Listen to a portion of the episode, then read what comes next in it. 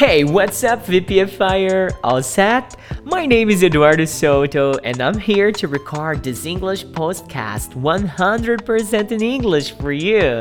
Tomorrow morning, I'm gonna be sharing this tip with you guys in Portuguese because I believe this is a really powerful tip to improve your English faster than ever. People usually listen to podcasts because they are willing to improve their listening skills and also get some new information that they didn't have before. At least, if you are listening to an English podcast like mine, it's probably because you want to improve something about your English. Am I wrong?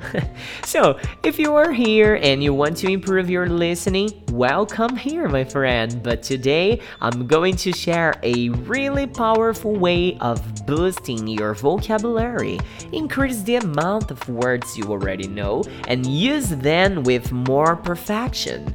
The best thing you can do to really learn a new verb is working with its conjugation. Different collocations and sentences will help you too. Most part of people when learn a new verb, they write down their translation, the verbs, and it's okay. For example, in the first lesson of the pod class, I taught you guys the verbs to drink and to eat.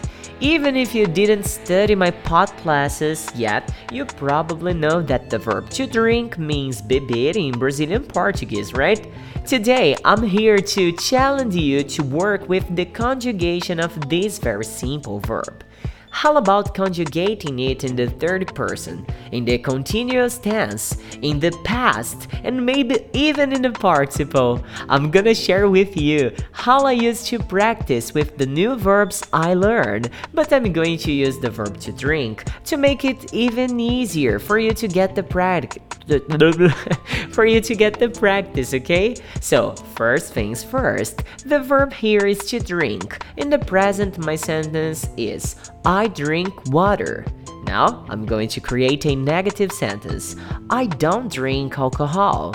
Now, in the interrogative form, do you drink coffee at night?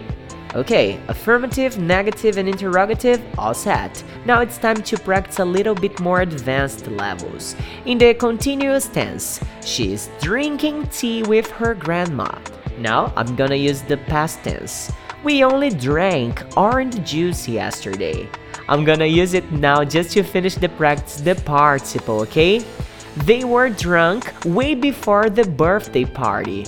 So, okay, you could see the amount of additional vocabulary you can get by using this technique that you've just learned, right? If you don't know how to conjugate verbs, I suggest you the Babylon Dictionary. Just type there on your browser bab.la, okay, and you access it. It's really, really powerful for translations and conjugations. Well, it's almost 9 pm. My Monday was full of great talks and things. Tomorrow, I'll be back here to record a new episode. If you want to contact me and keep talking, I'm always online at the VPFI Instagram at Você Pode Falar Inglês. And don't forget, leave me a message over there or on my WhatsApp 16 9 9752 2487. And keep this in mind, VPFire. A little bit by day, and your goal will be accomplished. Have a great one. Eduardo Soto from VPFI out.